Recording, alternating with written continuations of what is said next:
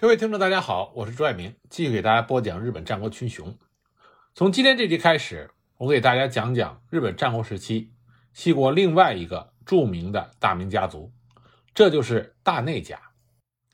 关于大内家的起源，有很多种说法，其中最为流传的一种说法说的是，百济圣明王三子林胜太子在推古天皇十九年的时候，在周访国多多良宾。登陆日本，那么关于他登陆日本的原因，实际上并不是很清楚。这一年正是隋炀帝大业八年，那隋炀帝任内曾经三伐高句丽，这年也是第一次，也是唯一稍微有战果的那一次。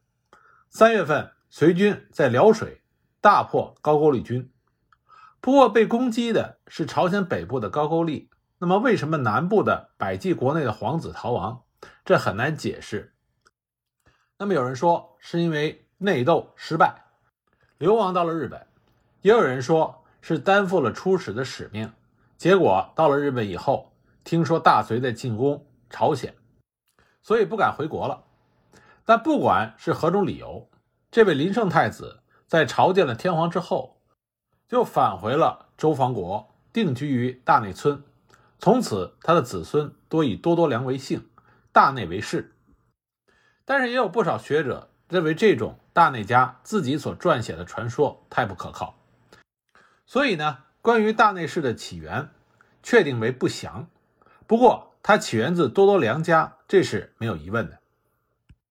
那么，第一个正式使用大内氏作为姓氏的是大内圣房。那么，大内圣房的儿子大内弘胜和孙子满胜，在元平合战中。投靠了元赖朝，由于协助讨伐平氏有功，元赖朝又给予他们部分长门国内的领地，这样呢，大内家就成为西国的一大势力。南北朝时代，原来大内家一分为二，但是到了中兴家主二十四代家主大内弘氏的时候，再度统一。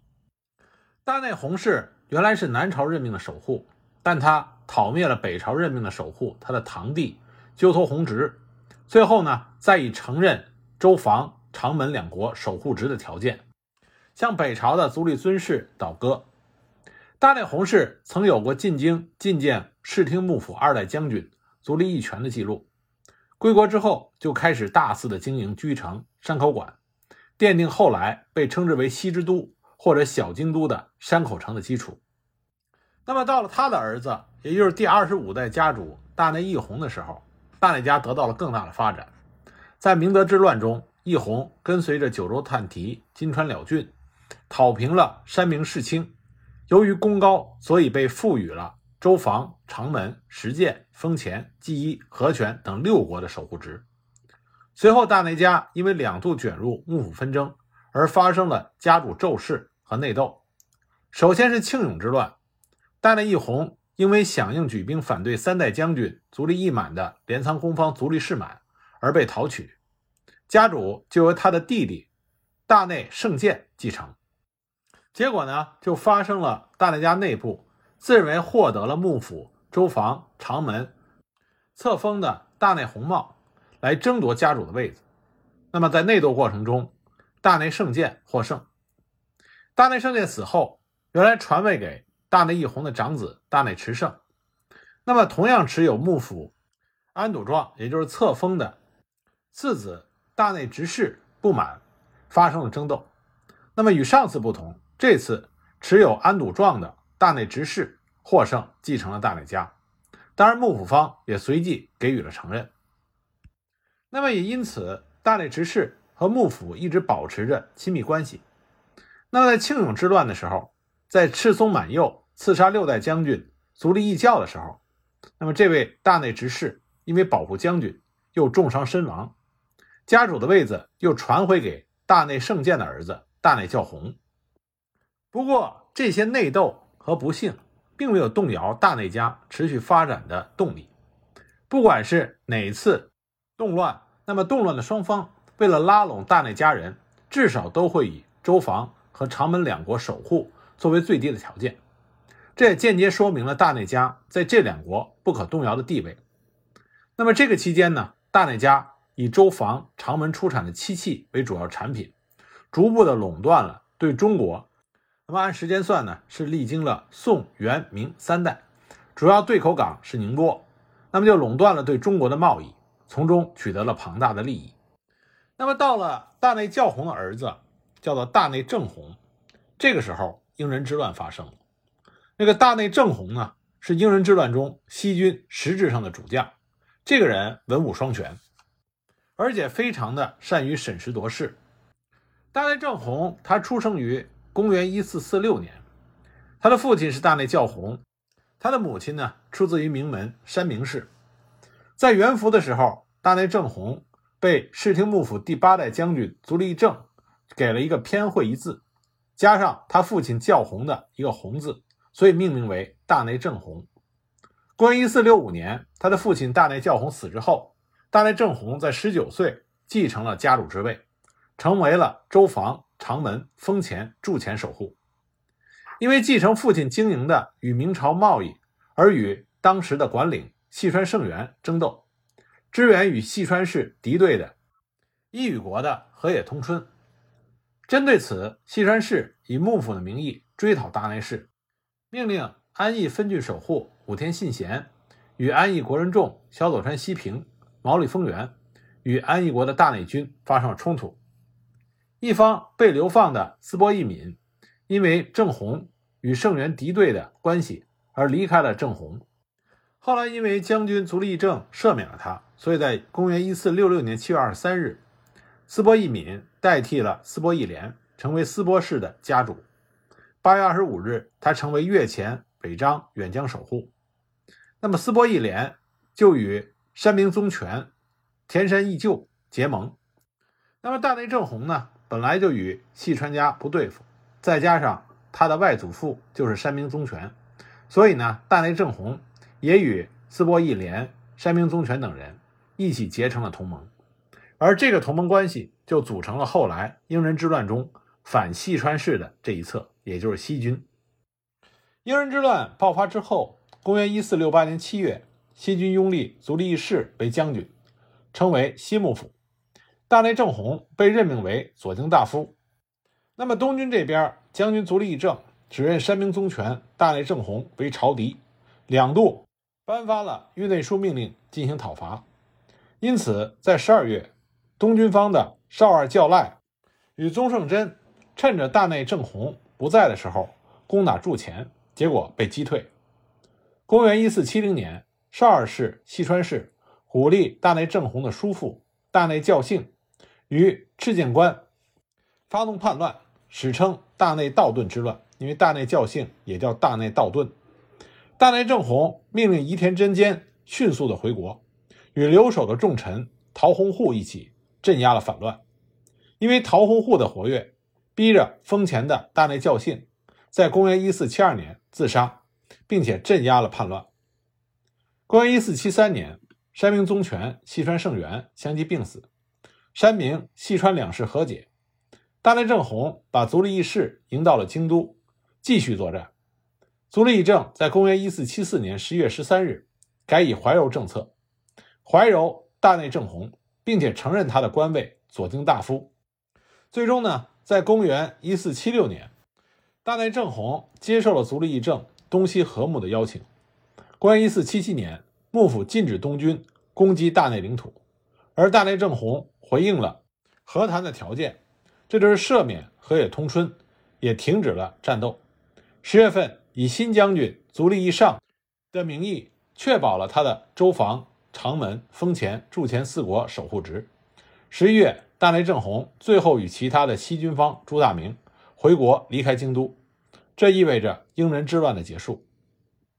英人之乱结束之后，公元一四七七年，大内正弘回到了山口。公元一四七八年，前往九州与少儿氏战争，确保了对丰前、筑前的控制，使得安艺国、石建国的豪族与国人众臣服，平定了北九州与濑户内海的海贼众，确立了西国的霸权。而大内正弘因为镇压大内教性反乱的陶弘户，掌控领国。双方之间的对立日趋尖锐，最后导致公元一四八二年，在山口正弘的官邸桃户户与吉田信赖被杀，史称山口大内事件。无论被害的理由是什么，除掉家中最有力的重臣，使得大内正弘得以掌控全面大内家。此外，他还进行了行政改革，专制确立意图，使自己的权力强化，并且夯实了领国的实力。公元一四九零年，大内正弘命令儿子大内尊光作为周防国的国衙领。什么是国衙领呢？就是代替朝廷接受税赋。那么自此之后，国衙领的租税就由大内氏征交，然后再转交给国衙领，之后再上交给朝廷。但实际上，征收的租税。并没有转到国家领，大内氏成功的使得国家领变成自己的机构。公元一四八七年，大内正弘参与了九代将军足利义尚的晋江国六角高赖征伐，后来在公元一四九一年又参与了十代将军足利义直再度六角高赖讨伐，再次上落。公元一四九二年，他让自己的嫡长子大内义兴参加战阵。他后来呢，在公元一四九四年。大内正弘因为中风恶化，把家主让给了大内义兴，然后他隐居。在公元一四九五年，他去世，享年五十岁。大内正弘为大内家的霸权做出了很多重要的贡献。他注重与大明朝的贸易，以及和博多商人的合作，与细川氏竞争遣明船的派遣，这些都使大内家获得了庞大的力量。在应然之乱之后。大内正弘，他注重领国的经营，努力确立社会秩序，订立分国法。他订立的分国法被称之为《大内家必书》。而且呢，这位大内正弘能文能武，他爱好和歌联歌，与一条兼良、郑广等多位著名的歌人和联歌师交流。他招揽了许多在京都的公家、僧侣等艺术家前往山口。尽力于山口文化的发展，他还招揽宗邸，举行联歌会。此外，还编纂过《私家集》《时辰和歌集》，制作的和歌多达一千一百多首。作为大内文化代表的园林长荣寺庭院，据说就是由大内正弘请雪舟建筑的。另外，大内正弘也高度关心当时开始兴起的能乐。在公元一四八三年，他请元乐作保生。在大内侍馆表演，并且给予指导。另外呢，郑弘他还主持出版了《法华经》二十八卷与汉诗词书，俱分韵略。大内正弘他的政治智商很高，他清醒地认识到大内家和细川家的矛盾是出自于争夺濑户内海的支配权和与明朝进行贸易的权益，因此这是根本性的冲突，没有任何回旋的余地。但是。和幕府将军大内家完全没有必要进行彻底的对抗，因此，在英人之乱终结之后，大内正弘虽然继续与细川氏进行对立，但是他却积极的恢复与幕府的关系，在回国的时候还得到了将军足利义政的承认，北九州攻略的谕内书。不过，大内正弘与细川家的对立是非常坚定的，大内氏才是细川京兆家。真正的不共戴天之敌，而细川大内两家的争斗也成为室町幕府中后期主要的争斗主题之一。虽然大内氏领土不如细川山明全盛的时期广大，但是因为大内正弘他积极的推行贸易，所以使得大内成为在山明氏衰微之后唯一能够抗衡细川家的大势力。那么大内正弘去世之后，继承家主之位的是他的儿子大内义兴。而大内义兴呢，也是日本战国时代早期最杰出的武将之一。那么，关于他的事迹，我们下一集再给大家继续讲。